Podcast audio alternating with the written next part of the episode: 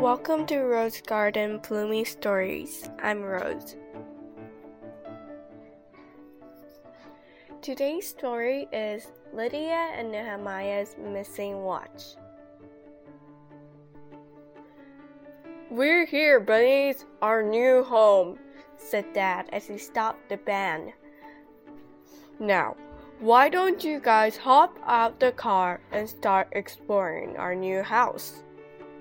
No problem, Nehemiah replied. Sailors, are you ready? Start moving. He jumped out of the van, grabbed his luggage, and hopped off. Aye, aye, Captain! Mark, Nehemiah's little brother, ran off the van, but he accidentally tripped over a bag and stumbled into Rachel, their big sister, who was helping Lydia and Anna getting their bags and suitcase. Wow, wow! Great job, Mark, attacking me every single time when you get off the van. Will you guys please stop playing that pirate game? Ouch! You're stepping on my ear! screamed Rachel, frowning her face with pain. Oops, Rachel. I'll be extra careful next time, Mark said as he grabbed his bag and ran off. Ugh, boys. Rachel dusted her fur and got up. Okay, where were we? So, first, we need to get our sleeping bags out, I guess, and then our personal bags. Lydia, the twin sister of Nehemiah, said as she tried to pull out their sleeping bags. I prefer sleeping on my mattress. Dad, when will we get our beds and other furniture? I like sleeping inside the sleeping bag, Lydia. Be careful, I don't want my pink sleeping bag to be disarmed. Their youngest sister Anna whined while stomping her feet. Okay, don't worry, Anna. I don't think sleeping bags can be deformed. And it's deformed, not disarmed. Ah! Lydia yelled as she tried to stop the bags from stumbling down. Hey bunnies, I don't think these jobs are for you guys, Dad said as he tucked the bags back. Phew! Thanks, Dad. We might have been squashed bunnies if you haven't helped us. Lydia sighed. Glad that I could help. Here, I got a small task for you too. Take this list of things we need for making our new furniture. Why don't you guys hop off and order these stuff instead of me? He pulled out a small yellow notepad and tore out the first page that was stuffed with numbers and words. I will be needing Rachel's help. Will you two be fine? Of course, Dad. Count on me. I'll take care good of Anna and the stuff you need. Lydia exclaimed. Indeed, she didn't want to move all those heavy things into the house. Okay, then. So you go straight from this road and turn right at the first crossroad. Then you'll see a shop named Mr. Treasure Box. Be careful of the cars. He gave Lydia some money. I already talked with Mr. T, the owner of the shop so don't worry about giving him money. He whispered, Get some ice cream for yourself on the way. Yay, ice cream! Thanks, Dad. Lydia, let's go. Anna leaped with joy. See you later. Then Lydia and Anna hopped off to the store. After an hour, the family was together in their empty new home, eating their favorite carrot pizza on a picnic mat. The next few days were crazy for Lydia. They needed to build six beds and a dining table. Even though they ordered all the other furniture except beds and table earlier, it was delayed by the stormy weather according to their call. Nearly no one in the family believed the excuse because the weather couldn't be better. For three days, Lydia had to sleep in her sleeping bag until the stormy weather had passed. Finally, they sent mattress, cushions, and other furniture to their new house with a truck. Dad and Nehemiah enjoyed making the beds. To Nehemiah, they were nothing more than making gigantic Lego houses. Lydia noticed Nehemiah was always making sure his favorite watch is safe while he was helping Dad. On the other hand, Lydia needed to clean all the sawdust on the floor, which greatly annoyed her. Whenever she piled them nicely at the corner of the house, Anna and Mark would always make a big mess by making a sawdust man or a sawdust castle while to Lydia those looked neither like a snowman nor a sawdust man. In the end, she decided to use an enormous box that they used to mail the new chairs and cushions to collect the sawdust. She placed small boxes beside Dad and Nehemiah in the basement downstairs, where they could throw the trash they produced into the box. Everything happened in the afternoon, when Nehemiah took off his favorite watch to help Dad painting and polishing up the dining table. After breakfast, Mark went back to their room and found Nehemiah's watch on his mattress. Isn't this watch Nehemiah's favorite one? Why is it here? Never mind, I'll just give it to you. Mark grabbed the watch and went out the room. He met Lydia, who was passing by the room, dragging out the garbage. She stopped him. Hey, where are you going? Lydia asked. Going downstairs to the basement. Gonna give Nehemiah his watch back. He forgot it on his bed. Interesting. I don't think Nehemiah forgets to put on a watch. He might be just taking it off for a while. Anyway, Remember, today is your turn to pick the blueberries. Don't too much while you pick them. Rachel will make him blueberry tarts. Lydia reminded Mark. And mommy says to take Anna with you. Then she went off, ignoring Mark grumbling about taking Anna with him. She went back to her room, pulled out her sketchbook, and started drawing her art homework. Lydia just loved to draw God's wonderful creation. All of a sudden, Lydia heard a high, creepy cry. It was pretty clear that bunnies rarely cry like that. It was an Nehemiah. Hey, bro, you okay? Lydia peeked into Nehemiah and Mark's room, still holding her drawing pen. I think this is my first time hearing you cry like that. No, I'm not okay. Nehemiah's ears were hanging down. I I can't find my favorite watch. I put it on my bed before I went to build the table. Huh? I saw Mark gave it to you. He found it like two hours ago and said he will give it to you. Lydia was confused. Mark isn't naughty enough to throw the watch away. He, he did came down to the basement while we were working. Nehemiah started nibbling his paw, but he didn't say a thing and left. Let's go have a look down there. Sure. Oh, hey, Mark. I saw you gave Nehemiah his watch back. It turns out you didn't. Lydia saw Mark, who just came back from picking berries and had blue stains all over his mouth. Don't tell me you throw it away just to have fun with Nehemiah. What? Of course I didn't. I placed it on a pile of wood crust that was near Nehemiah. Now, can I go and wash my face, Lydia? Why are you two staring at me? Dude, you put my watch in the middle of the sawdust. Nehemiah groaned angry at Mark. Hope Dad hasn't cleaned up the boxes yet. Oh dear, never mind. There was Dad coming back from the backyard with Nehemiah's box, empty inside. Oh hey, what are you guys doing here? He noticed his three bunnies were staring at him.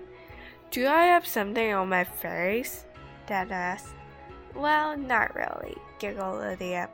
But you do have lots of sawdust on your whole body. Yes, I do, sweetie. I just threw all the wood dust into the big box in the yard. They love to stick to my fur. Dad, you know what? Mark whispered to him. What?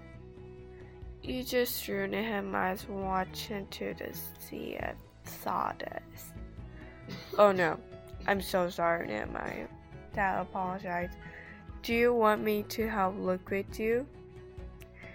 Uh, yeah, it's okay. We have enough rabbits, I think. Nehemiah said as he ran out to the yard. Hope we can find a watch. Nehemiah gave Dad a grin and went off with Mark.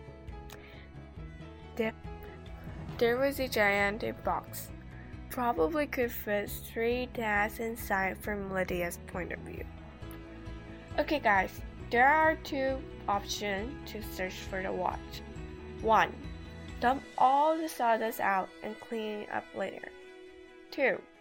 We go into the box and search for the watch. Which option do you guys prefer? Lydia sniffed her nose. Um, option 2 for me. I don't want to clean up the mess later, Nehemiah replied. I'm fine with either choice, Mark added. Then let's start. They hopped inside the box but no matter how they dug or searched, they couldn't find it. They definitely felt like looking for a needle in the middle of the sea. When the lunchtime approached, Nehemiah looked really frustrated to Lydia, He was ready to give up. The boys got tired and went back into the house. They had been searching it for an hour. Lydia hopped out the box, having already given up. Her brothers had left. Now that they had left, the yard was deadly quiet. Only birds sang and wind whispering. she leaned on the box.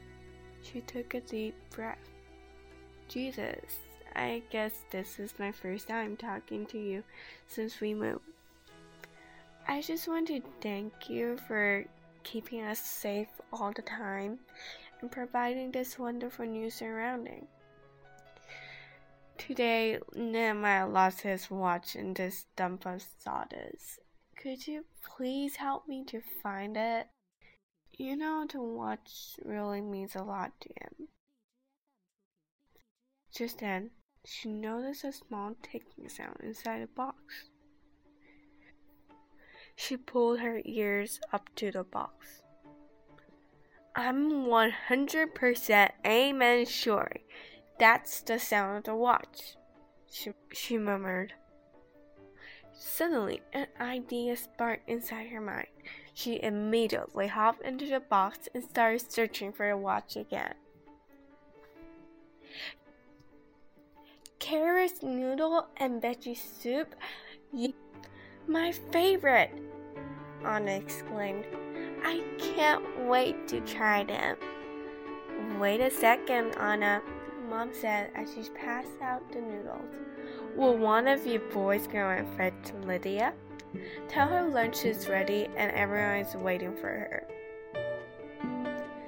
Mark poked Nehemiah's elbow while sitting on the chair. Nehemiah, you go.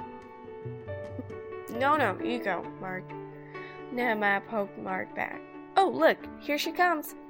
Lydia skipped into the dining room with joy on her face. Oh, none of you told me that our dining table was finished. It's kinda has that weird pink smell still. Yeah, it will take a while for all the smells to go away. Why are you so excited? It looks like you can run a mile. Dad asked. Lydia pulled out her chair and sat on it. Because I got good news. She burst out an evil laugh. There she goes, her evil laugh, Miss Evil Princess. Would you allow us to pray for our meal? Rachel asked while bringing and placing the salad on the table. Yeah, Daddy, I'm hungry. Can we eat now, please? Uh, asked Anna by glancing at Dad and the food back and forth. After the prayer, Lydia acted like she forgot the whole thing and ate her meal, which made Nehemiah more nervous and excited. I'm starving! Lydia took a sip of the soup. Fantastic! Mom, you're the best chef ever. Mom passed out the salad. Thanks, sweetie. Hey, hey, Lydia, so what did you find? Nehemiah gasped. You found my watch, didn't you? Yep, I sure did. Ta da! Lydia opened her paw, and there lay the watch Nehemiah was longing to look for. Passing on the salad, Dad asked, Incredible! How did you find it? Mark and Nehemiah said it was nearly hopeless to find a watch with bare paws. Lydia took another sip of the soup. So, after they left, I took a rest in the yard and had some prayer time. Then, I heard the watch ticking. Isn't that how amazing we didn't notice that sound before?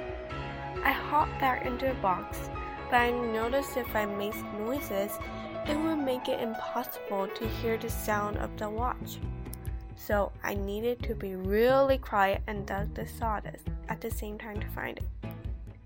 Unfair! Why can Lydia hear the sound, but we couldn't? grumbled Nehemiah. I guess there is only one answer to that, Maya. Because you were too busy looking for the watch. That Dad said, putting on his serious face.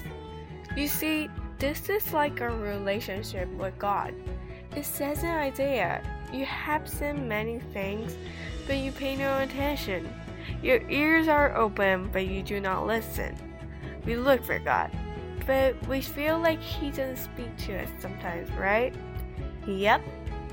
Mark nodded his head. It's just like you couldn't hear the watch ticking.